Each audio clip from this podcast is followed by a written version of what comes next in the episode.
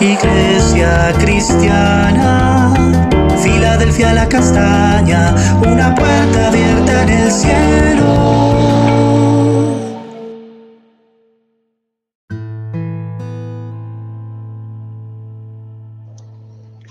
Este es el devocional, una puerta abierta en el cielo que el Señor ha regalado a nuestra hermosa congregación de la Castaña. Estudiemos juntos y meditemos en la palabra de Dios. Continuamos con el libro de Eclesiastés. Veamos el capítulo 9. Continuamos desde donde lo dejamos, versículo 7. Vamos a leer el 7 y el 8 hoy. Dice, Así que adelante, come tus alimentos con alegría y bebe tu vino con un corazón contento, porque Dios lo aprueba. Vístete con ropa elegante y échate un poco de perfume. En otra versión dice, vistámonos bien, alegrémonos un poco. Eh, otra versión habla acerca de, cómo es de importante participar de, de lo que Dios nos ha dado. Y esta es como la idea de estos versículos.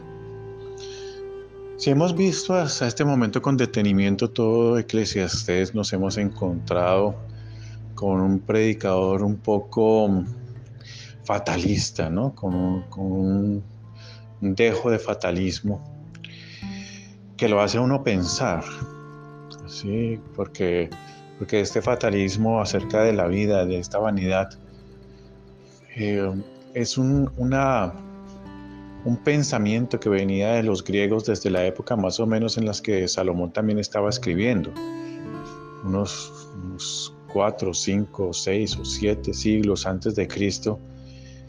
Los, griegos hablaban acerca de un fatalismo. Decían que efectivamente eh, todas las cosas pues ya eh, venían por, por algo que estaba determinado y que pues si el destino indicaba que de esa forma tenía que ser, pues entonces uno quién era para ir en contra del destino. Y entonces eh, esto, esto va hacia cierta línea, ¿no?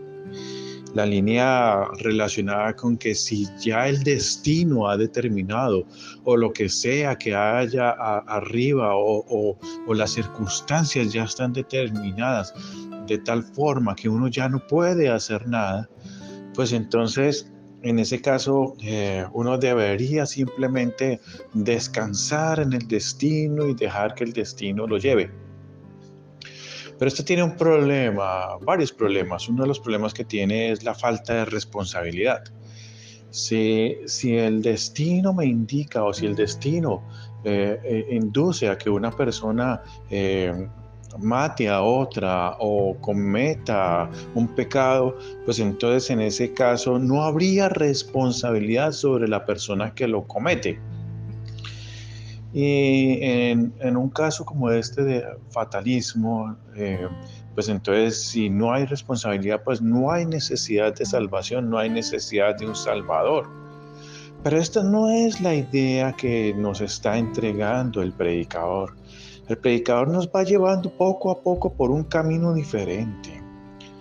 Él nos va diciendo, no, o sea, no es que hasta este momento tú has visto un predicador a Salomón con un fatalismo diciendo todo es vanidad, ¿para qué, me, para qué hago esto? ¿Para qué hago esto? Pero no, vemos que corrientemente durante todo el pasaje, durante todos los, los capítulos, hemos visto que él inserta allí un versículo que dice, pero es necesario que disfrutes de la vida que disfrutes de la vida. Entonces el fatalismo, el, fatalismo no permite el disfrute de la vida, porque el fatalismo está esperando simplemente que sucedan las cosas y seguramente como está esperando que sucedan las cosas, entonces yo para qué me muevo, que es otro de los problemas que tiene el fatalismo y es eh, impedir el movimiento. Yo no tengo que moverme, sino simplemente dejar que las cosas sucedan. Y de esta forma entonces no tengo por qué trabajar, no tengo por qué estudiar, no tengo que por qué moverme hacia, mm, hacia un futuro que, indique, que indique que Dios, eh, que, que, Dios de pronto ha, ha, determinado para mí. Entonces yo, ¿para qué tengo que caminar hacia allá? Y este fatalismo es algo que se mete en las iglesias cristianas cuando empiezan a hablar acerca de, de cómo el Señor ha determinado las circunstancias que han permitido que tú llegues a los pies de Cristo. Y entonces muchos se preguntan, si yo llegué, entonces hay otra persona que no llega. Y si no llega, entonces, ¿para qué predico? ¿Para qué le digo a esta persona que llegue a los pies de Cristo? ¿Para qué voy a predicarle a alguien si Dios ya ha determinado? Pero no es así. La palabra nos indica claramente que hay decisiones que nosotros tomamos y que esas decisiones, aunque, aunque las circunstancias implican que esas decisiones son invariables, hay responsabilidad del ser humano. Y el ser humano entonces como tiene responsabilidad necesita un Salvador, necesita a Cristo como Salvador.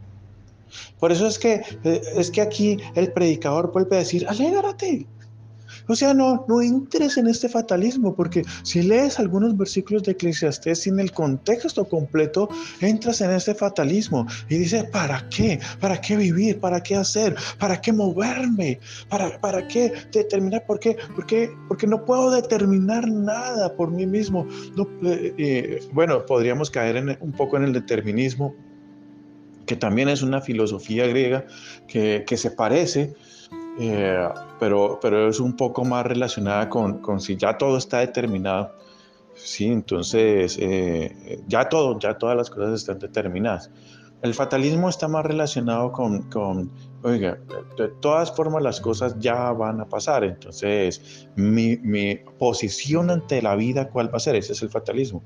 Entonces tiene una relación con el, con el determinismo de, eh, en decir que sí, efectivamente eh, hay algo que está determinado, pero no da una posición mía al respecto. El fatalismo sí, el fatalismo te influye, te influye de, forma, eh, de una forma impresionante a pensar que para qué, ¿Que para qué? ¿Que para, para qué me muevo? Para, y, y, si tengo pecado, pues eh, no importa, porque es que eso estaba ya determinado. Entonces no hay responsabilidad en el pecado, en lo que yo estoy haciendo. De pronto Dios permitió que tú y yo estuviéramos en pecado.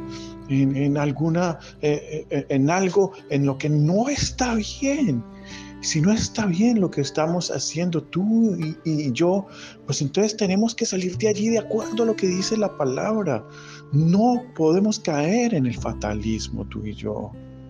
No podemos caer. Algunas personas podrían también confundirlo con el pesimismo, ¿no? Pero el pesimismo es pensar que todo lo que va a salir mal va a salir mal. O sea, pensar lo peor de todas las cosas, ¿sí? No, no tiene que ver con, eso, porque el fatalismo también habla acerca de las cosas buenas que le pasan a algunas personas y las cosas malas que le pasan a otras. Mientras que el pesimista siempre está pensando esto, lo que va a pasar es lo peor, lo que va a pasar es lo peor. Tampoco es, no es pesimismo, no es determinismo, pero sí es fatalismo. Y de este fatalismo, el predicador nos quiere, nos quiere advertir aquí. No, alégrate, alégrate. Bebe tu vino con un corazón contento porque Dios lo aprueba. Aprueba que vivas con alegría y que comas los alimentos que Dios te dio. Y que te vistas.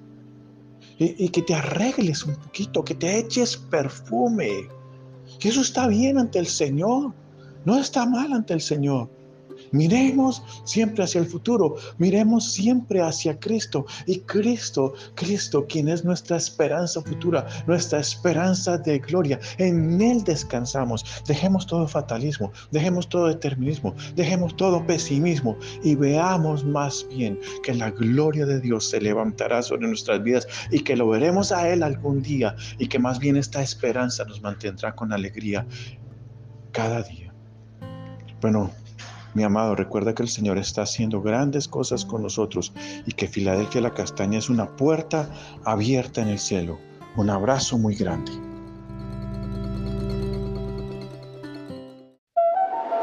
Iglesia cristiana, Filadelfia la Castaña, una puerta abierta en el cielo.